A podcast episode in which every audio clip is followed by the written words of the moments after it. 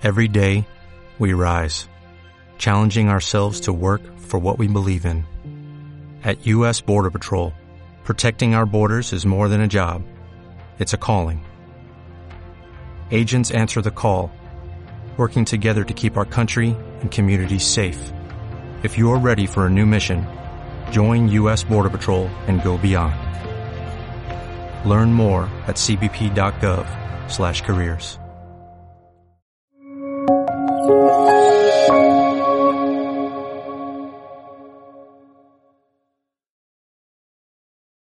Voy a hablar de la nanotecnología y la biología y, lo hago desde un departamento de física.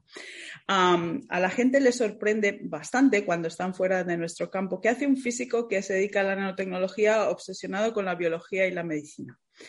Y así que voy a explicar por qué.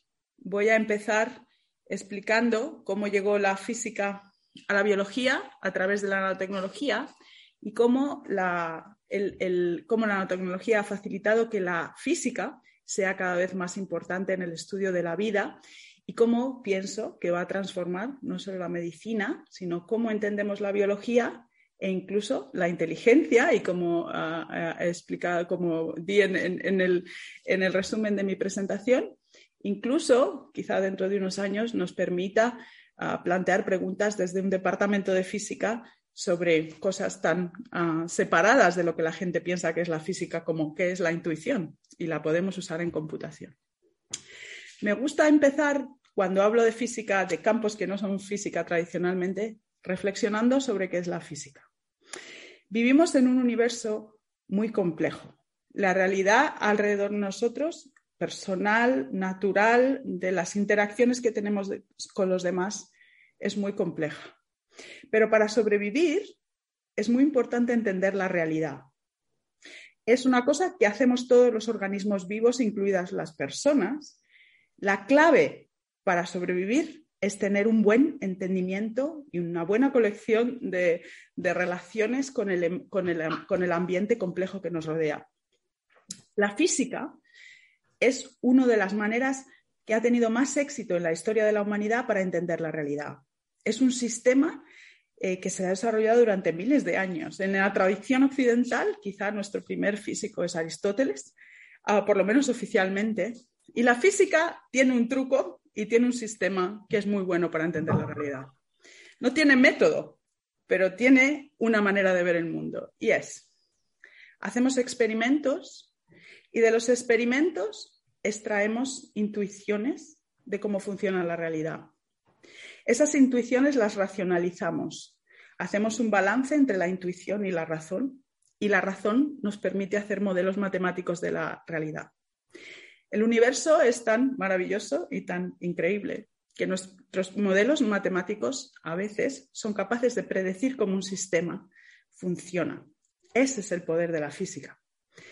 Y la física demuestra o es capaz de transformar la realidad transforma la realidad porque es capaz de extraer de esas intuiciones modelos lógicos y matemáticos que luego se transforman en tecnología.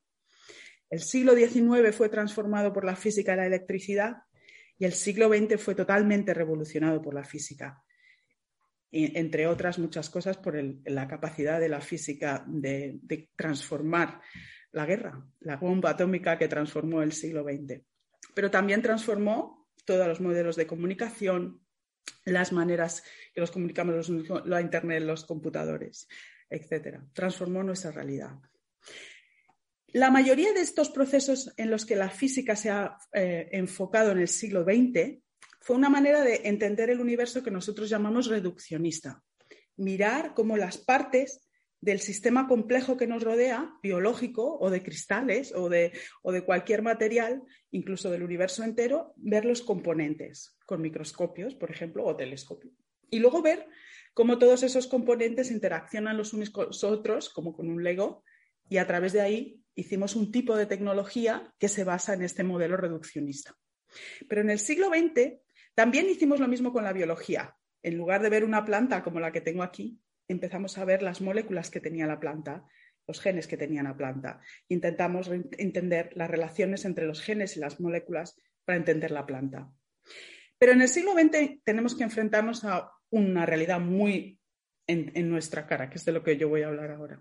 De que la realidad compleja no solo se puede entender de una manera reduccionista, porque una de las cosas que ha enseñado la física es que cuando los sistemas em, de muchas partículas o de muchas formas empiezan a interactuar de una manera ah, muy, profunda, como hacemos nosotros las moléculas de nuestro cuerpo, emergen comportamientos, le llamamos emergencia, que no tienen nada que ver con el comportamiento de las partes. Es una manifestación increíble del universo que diferentes escalas, desde el nanómetro al metro, a los años luz, la materia interacciona de maneras diferentes y con comportamientos diferentes. Y ahí, en ese momento, en el momento que la física llegó a la tecnología, se abrió una puerta, que es de la que voy a hablar hoy. La puerta de poder interrogar la complejidad biológica. Entonces, la física eh, eh, está en eh, este proceso del que he hablado de intuición, razón, matemáticas, tecnología, continúa, pero como hoy demostrar en mi charla, se mueve hacia la complejidad. Ahora voy a empezar un poco históricamente por qué los físicos llegan a la nanoescala y por qué nos importa. La física, como he dicho antes, es mucho de mirar de qué están hechas las cosas. Esto empieza en el siglo XVII ah, con el invento de los, microscopios en Oxford, Robert Hooke.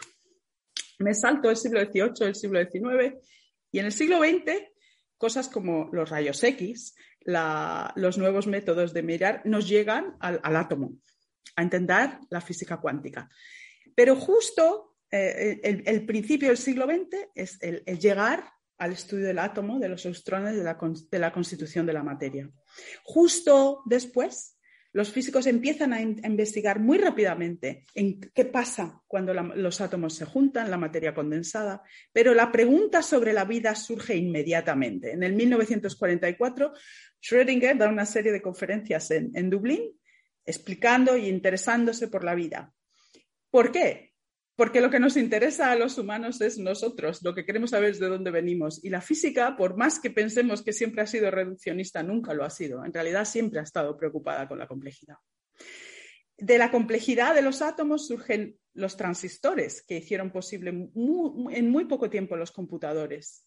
Y, enseguida, cuando durante el, proyecto, el Manhattan Project, cuando se empezó a hacer la, bomba atómica en, Los Álamos, aquí una foto de von Neumann Feynman y Ulam, mientras hacían la bomba atómica ya estaban preparando los primeros ordenadores. Basados en las ideas de Turing, empezaron a, pensar en crear los primeros computadores, la inteligencia, y, todos ellos estaban inspirados por la biología, por las neuronas. A la vez nos empezamos a interesar por la energía, cómo los sistemas vivos usaban la energía muy diferente de la manera que usaban los sistemas que no estaban vivos. Y aquí se empieza a juntar el cóctel del que voy a hablar hoy. Inteligencia, información, energía y estructura. De maneras, de la manera, el, universo ha sido capaz de crear estructuras vivas precisamente por el uso de la energía y de la información. En el momento que surgieron los ordenadores, los físicos empezaron a, estudiar los sistemas complejos, los físicos y los matemáticos y llegamos al paper que más el artículo que más famoso de esta época, la idea de la emergencia, de que cuando los, los sistemas de partículas interaccionan de manera muy cercana unas con otras y muy entrelazadas, surgen cosas que no surgen a otras escalas. Así que por más que tengamos una, idea de la física de, cosas simples e inertes eh, que llegan a ser eh, computadores. En realidad, los físicos siempre hemos estado obsesionados por la inteligencia y la complejidad. Eh, uno de estos físicos que he dicho antes, Richard Feynman, predijo en su famosa conferencia de los años 50 que en algún momento llegaríamos a la nanoscala y eso transformaría nuestras maneras de fabricar. Ese momento fue los años 80. En los años 80 los químicos empiezan a fabricar nanopartículas pero no solo los químicos, por ejemplo, un físico matemático del MIT eh, que estaba trabajando en las estructuras de ADN tiene por primera vez la idea de usar el ADN para construir. Empieza el campo de la tecnología de DNA en el que Antonio está involucrado de alguna manera durante su PhD.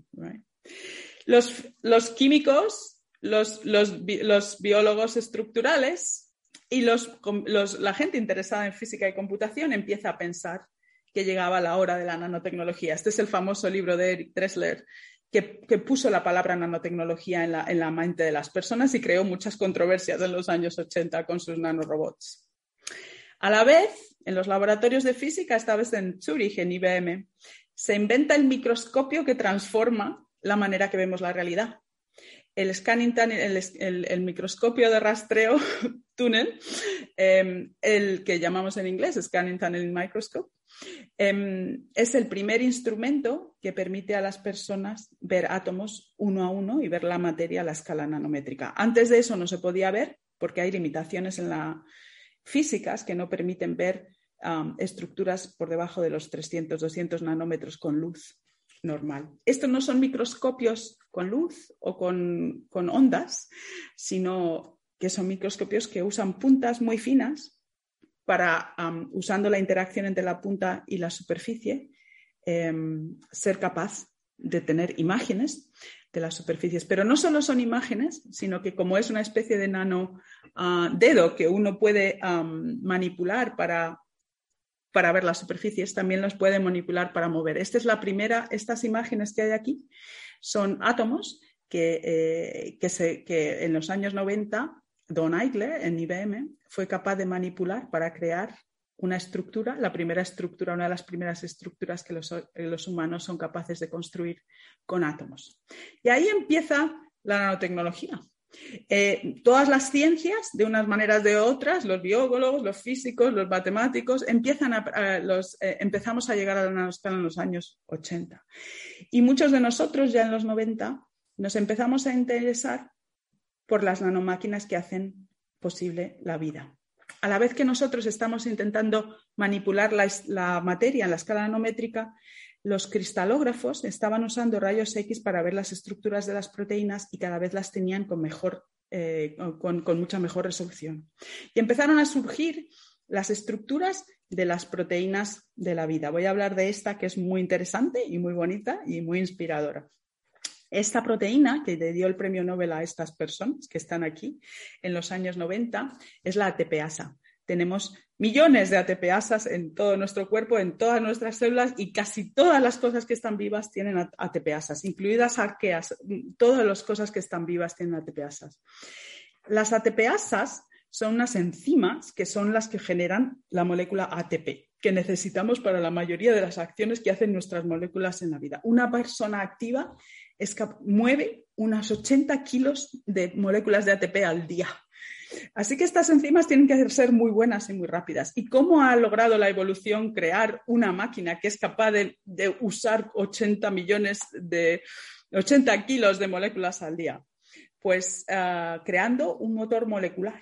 Es, una molécula que cuando se vio, eh, todo el mundo quedó muy sorprendido. Es un, es un motor que está insertado en la membrana celular, que es lo que cubre la célula y la que la separa de lo de dentro y lo de fuera de la célula, y usando electrostática, ah, simplemente por el diseño mecánico del motor, es capaz de hacerlo rotar y al rotar rota la parte de arriba de la molécula, entonces atrapa a una molécula de ATP, la dobla y, cataliza la, reacción química casi sin energía. Y ese es el truco de la biología. En la nanoescala, uno puede simplemente usar la temperatura de las moléculas que ha agarrado, pero la temperatura es la energía de las moléculas que se están moviendo, con un diseño mecánico, como el diseño de un molino cuando le da el aire y se mueve, con un diseño mecánico, es capaz de transformar esa energía de las moléculas de agua en movimiento. Y como es tan pequeño, a la nanoscala es capaz de agarrar una molécula y una reacción química es algo que puedes manipular. Puedes doblar la molécula y catalizar una reacción química. O sea, estás poniendo a la vez la mecánica, la electrostática del motor y la, y la química. Y eso es la razón por la que la vida surge en la nanoescala.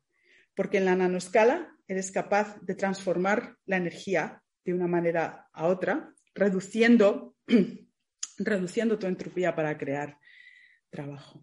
Y en los años 80, gente como Hiroyuki Noji, yo hice mi doctorado en Japón y, estoy muy influida por el trabajo de los científicos japoneses, empezó a demostrar que estas máquinas funcionaban como máquinas, eso, usando energía para, para, para hacer diferentes eh, procesos. Yo empecé a trabajar para, usando los microscopios de fuerza atómica para mirar estos procesos moleculares, usando las microscopías de la nanotecnología para mirar procesos biológicos por primera vez a la escala nanoscópica, yo y mucha otra gente a, la vez. Aquí hay imágenes de DNA, por ejemplo. Eh, el DNA no simplemente es un código, es una forma, es capaz de sentir las fuerzas, la electricidad, y es una de las maneras por las que nuestras células son capaces de entender lo que está pasando en el exterior. Em, esta es la TPASA que he enseñado antes y con, microscopios de fuerza atómica se puede ahora observar los movimientos de la TPASA y aquí abajo hay una molécula muy especial, la quinesina, que se está moviendo por encima de la actina. La actina y este, este, es ah, un, motor lineal, molecular, y es capaz, esta molécula se pega a otra molécula que hay lineal por debajo y usando la, la vibración del agua es capaz de moverse dando pasitos encima de la molécula. Esto parece muy esotérico, pero las tenemos en todas nuestras células y son responsables de todos nuestros movimientos, incluido del oído. Cuando los nanofísicos como yo empezamos a usar biología y empezamos a interpretar las, proteínas, no como un punto, no como una información, no como un código, sino como una máquina, empezamos a ver la biología de otra manera. Y esto ah, choca con la manera molecular de ver la biología que había dominado eh, toda la ciencia durante la mayor parte del siglo XX. En el siglo XX los biólogos y los, biólogos moleculares y los bioquímicos veían la biología como interacciones de, redes de proteínas que no tenían forma y, y, principalmente intentaban entender la biología como un sistema complejo de comunicación entre proteínas. Y ahí empezaron un par de culturas a encontrarse. La cultura que quería ver a la biología como máquinas, como máquinas analógicas, y la cultura que quería ver la biología como máquinas digitales de DNA, y de, ADN y de, y de proteínas. El principio de la nanotecnología en la biología fue principalmente médico. Aparte de los físicos que intentábamos entender cómo era la física de las proteínas y las moléculas, los médicos intentaron usar las nanopartículas para mejorar el tratamiento del cáncer.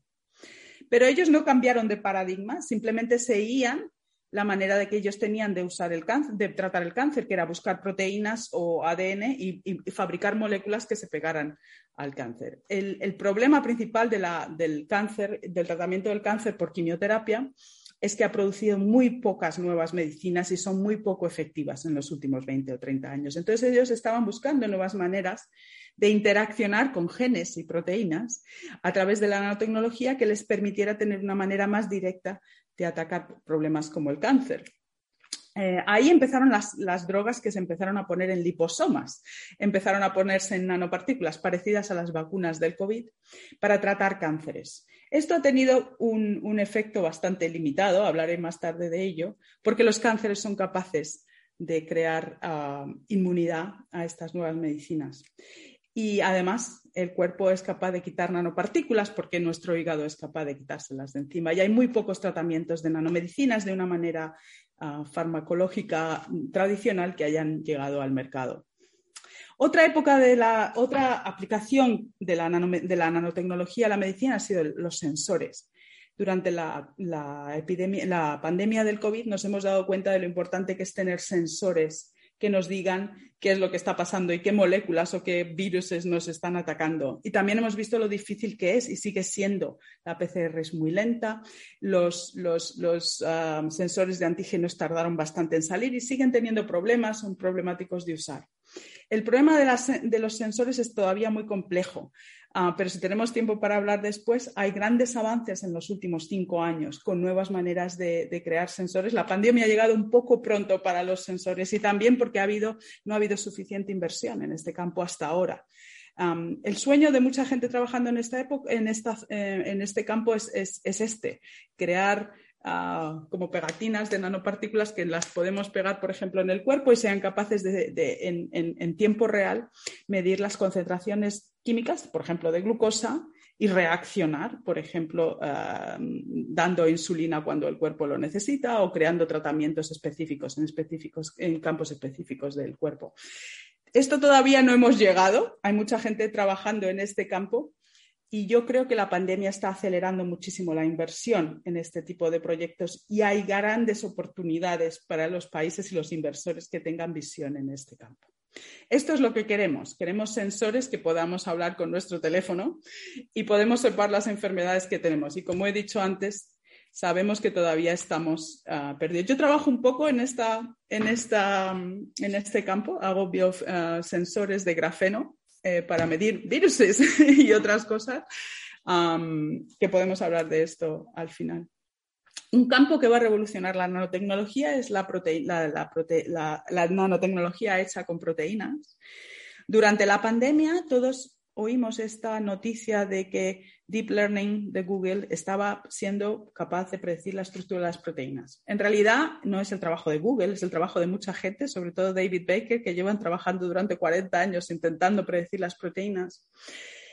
¿Por qué es importante? porque por fin tenemos un método rápido de entender cuáles son las nanomáquinas de la vida que son importantes, por ejemplo, para un proceso biológico, pero más interesante, desde mi punto de vista, es que este tipo de tecnología se permite fabricar proteínas que no existen en la naturaleza, eh, usando células. Entonces, lo que hizo David Baker en cuanto fue capaz de predecir proteínas es diseñar en un ordenador proteínas que no existen en la naturaleza, pero que pensaba que una bacteria o que una célula podría fabricar, y logró crear proteínas que no existen en la naturaleza, pero con precisión atómica, usando células, no usando máquinas para crearlas, que se pudieran autoensamblar. Esta es la nanotecnología, en mi opinión, más radical y, más precisa que existe, pero no solo es un sueño. Durante la pandemia, uno de sus estudiantes, King, yo me acuerdo verlo en Twitter, por eso lo puse aquí, empezó a diseñar rápidamente una vacuna para el COVID basada en estas estructuras y lo logró muy rápidamente. Está en, en, ensayos clínicos y leí la semana pasada que ya ha pasado la fase 3 de, ensayos clínicos y se va a usar en humanos en Corea del Sur. Así que este es el, paso de la, biología y de la nanotecnología. En 2016 empiezan los primeros resultados. En 2022 ya tenemos una vacuna en el mercado hecha con, nanotecnología de proteínas.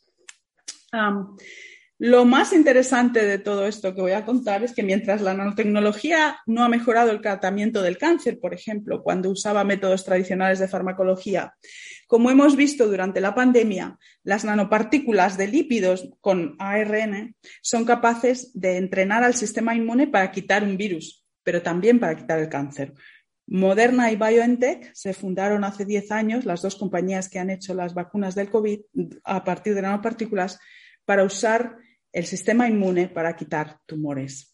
Igual que las nanopartículas y las medicinas tradicionales no han tenido ningún éxito así, muy relevante en los últimos 20 años para el tratamiento del cáncer. Las inmunoterapias están totalmente, radicalmente cambiando el tratamiento de las enfermedades.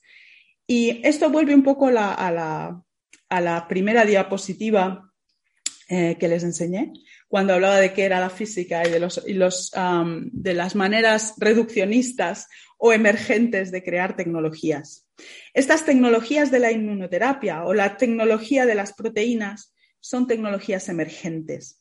Ya no están basándose en los, trozos, en, una manera reduccionista de crear tecnología, de ver los átomos y juntarlos y a partir de ahí diseñar, sino que están usando la complejidad de la vida para crear nuevas tecnologías. En el caso de las vacunas, la complejidad del sistema inmunitario, en lugar de un sistema reduccionista de buscar una proteína o un gen. Todos conocemos más o menos las vacunas del COVID, ah, que son una nanopartícula de lípidos que tiene ARN dentro y como he dicho, son capaces de activar el sistema inmuno para crear inmunidad contra el virus. Y hay no solo la de Moderna y BioNTech, hay varias compañías. Una cosa interesante al que le interese la innovación es que estas dos compañías tienen un modelo muy diferente de innovación a otras compañías que hemos tenido antes. Son compañías que son muy multidisciplinares, que van buscando mucha, un tipo de modelo de, transferencia tecnológica muy diferente, que son grupos de científicos, financieros y gente interesada en negocios desde casi desde el principio, con una estrategia muy clara para cambiar el, tratamiento del cáncer. Y me gusta enseñar esta, esta imagen porque todo el mundo piensa cuando habla de emprendedores en chicos así como jóvenes del, Silicon Valley en camiseta, pero si la, pandemia no han sido oh, chicos jóvenes del Silicon Valley en camiseta los que tenían la idea de cómo crear estas vacunas, sino mujeres en, sus 50 años que llevaban mucho tiempo eh, pensando en cómo crear las vacunas. Los héroes de la pandemia no son ah, informáticos jóvenes, sino ah, mujeres que llevaban mucho tiempo ah, trabajando buscando pandemias. Aquí tenemos la, vacuna de Oxford de profesor de Sarah Gilbert, Oslem Tured y Ugur Sahin, la vacuna de BioNTech.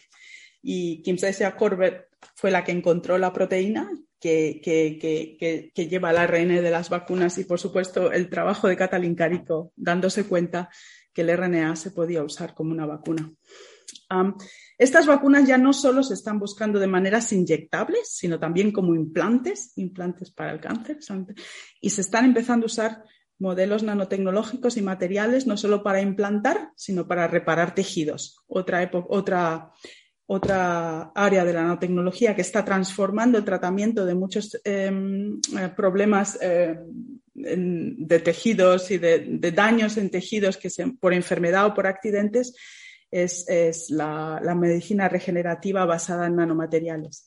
Desde la reparación de la espina dorsal, por ejemplo, y lograr que las eh, neuronas vuelvan a hablar unas con otras después de un accidente, a los órganos en chip, eh, crear órganos artificiales que nos permitan entender mejor la biología de los órganos y crear medicinas.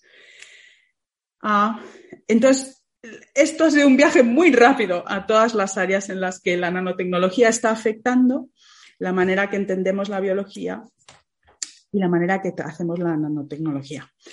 Lo que sí empezamos a ver es que em, lo que empezamos a querer como científicos en, medicina es que lo que queremos es sensores muy buenos que nos permitan en tiempo real medir cuantitativamente lo que está pasando en el cuerpo de un enfermo o de uno sano el modelo matemático inteligente de esos procesos va a ser fundamental para entender todos esos datos que estamos obteniendo del cuerpo y que no sabemos qué hacer.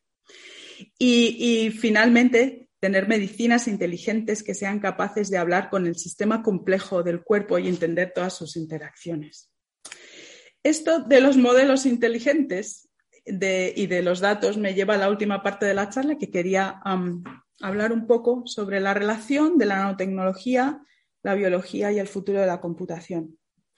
Los problemas biológicos de los que está hablando y los problemas médicos son muy complejos y probablemente no se puedan resolver con, los modelos de computación actuales. Y también um, ahora, ahora, por ejemplo, estamos intentando introducir la inteligencia artificial eh, en, casi todas las medidas médicas, de una manera o de otra. Empezamos a entender que todos estos datos que estamos eh, eh, recogiendo de, un montón de enfermedades, de un montón de procesos, necesitamos mejores maneras de entenderlos. la inteligencia artificial eh, que usamos ahora también es un, proceso que, se, está inspirado en, en, el orden de las neuronas en el cerebro, pero tiene unos límites computacionales muy grandes. El principal problema de la inteligencia artificial es que necesita muchísima energía. El otro día estuve hablando con uno de los pioneros de inteligencia artificial y me decía que en algunos procesos, por ejemplo, ahora hay esta manera de usar inteligencia artificial y un ordenador es capaz de reconocer a alguien y luego dibujarlo. Para entrenar la red neuronal cuesta dos millones de dólares entrenar la red neuronal. Hacen falta tantas conexiones y tantas ah, em, operaciones para ser capaz de simular el proceso de entendimiento que empieza a ser tener muchos problemas para tener utilizaciones prácticas en biología. Entonces, muchos de nosotros estamos empezando a buscar otras maneras de computación que nos permitan hacer computaciones rápidas sin tanto uso de energía. Estamos intentando imitar cómo la biología nosotros somos muy rápidos en hacer las computaciones, tenemos un número, tenemos mucha manera de um, pensar racionalmente y lógicamente y de almacenar memoria, pero también tenemos intuición, emociones que son muy rápidas y reacciones muy rápidas que no necesitan de computaciones digitales. La biología usa un código doble, que decimos hablando, usa un código digital y analógico. Una planta es capaz de rotar hacia el Sol y para eso no necesita hacer ninguna computación con el DNA o las proteínas, simplemente su forma y la física y cómo las proteínas se están adaptando a la forma y a la física que ha creado la evolución, es capaz de crear una computación analógica en el que casi no usa energía. Entonces, muchos de nosotros estamos ahora empezando a buscar inspiración en la biología para crear nuevos computadores que nos permitan, por ejemplo, ser más rápidos entendiendo los, problemas médicos. Eh, son los computadores, por ejemplo, neuromórficos o los computadores que puedan imitar, por ejemplo, la planta ah, cuando, cuando, cuando se gira el sol. Este tipo de computación neuromórfica eh, em, es, es, entender cómo la naturaleza es capaz de, crear ah, y entender computaciones usando la energía y la información. Voy a poner aquí un ejemplo que es muy interesante y muy minimalista de entender cómo la, biología, eh, cómo la naturaleza es capaz de crear computaciones de una, a la nanoescala. Aquí lo que se ven son un montón de espaguetis, son nano, nanohilos de plata interconectados de muchísimos puntos. La única, lo que hace estos investigadores es conectar los, hilos de plata de muchísimas, con muchísimas conexiones, intentando eh, imitar un poco el número de conexiones que tenemos en el cerebro. Es muy simple, no hay nada diseñado aquí. Y le empezaron a meter señales eléctricas que, correspondían al tráfico de Los Ángeles. A la escala, esta estructura es tan pequeña que cuando le meten la señal eléctrica cambia. Y al cambiar, está, em, eh, empieza a ser capaz de reproducir el patrón del tráfico de Los Ángeles, incluso cuando no se le mete la, información sobre el tráfico de Los Ángeles. Em, la idea es que a la nanoscala, esta estructura muy compleja es capaz de cambiar de forma para entender la información que le viene del exterior.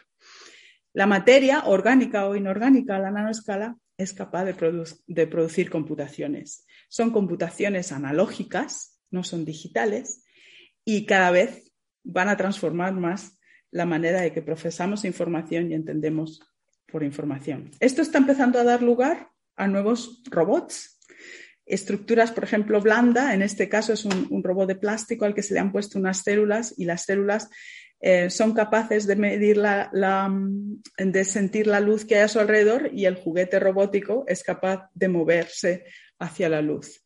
Estamos empezando a integrar, como siempre han hecho los humanos, todas las tecnologías en juguetes, en crear lo que es posible. y aquí, eh, eh, quizá podemos acabar aquí tengo más cosas de las que podemos hablar. Quizá acabe con los computadores cuánticos, algo al final de esto. Empiezas a ver las posibilidades de lo que se nos avecina. Nuevas formas de inteligencia, nuevas formas de computación, nuevas máquinas que son capaces de extraer energía del, ambiente como las, como las, como las, como los seres vivos.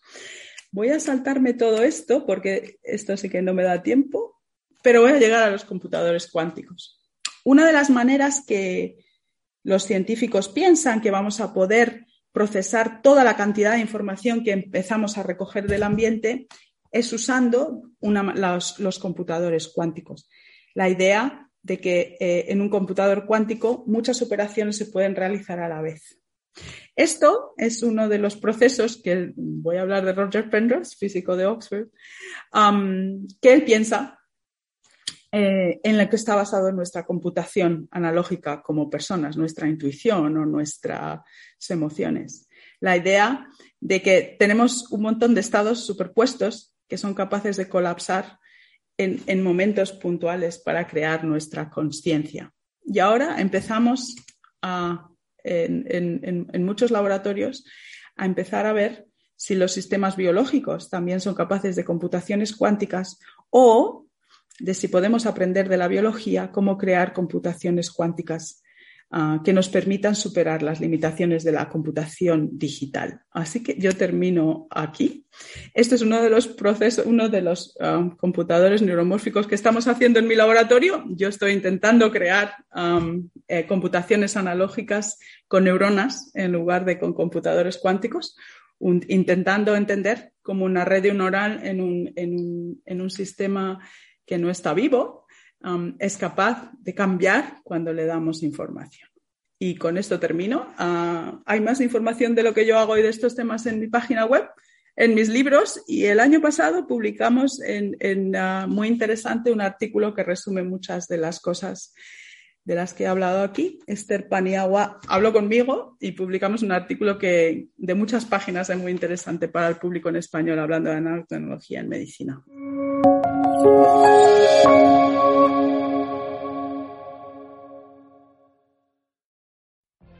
What if you could have a career where the opportunities are as vast as our nation, where it's not about mission statements, but a shared mission?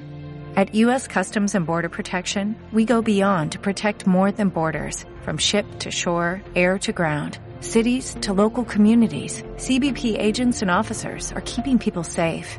Join U.S. Customs and Border Protection and go beyond for something far greater than yourself. Learn more at cbp.gov/careers.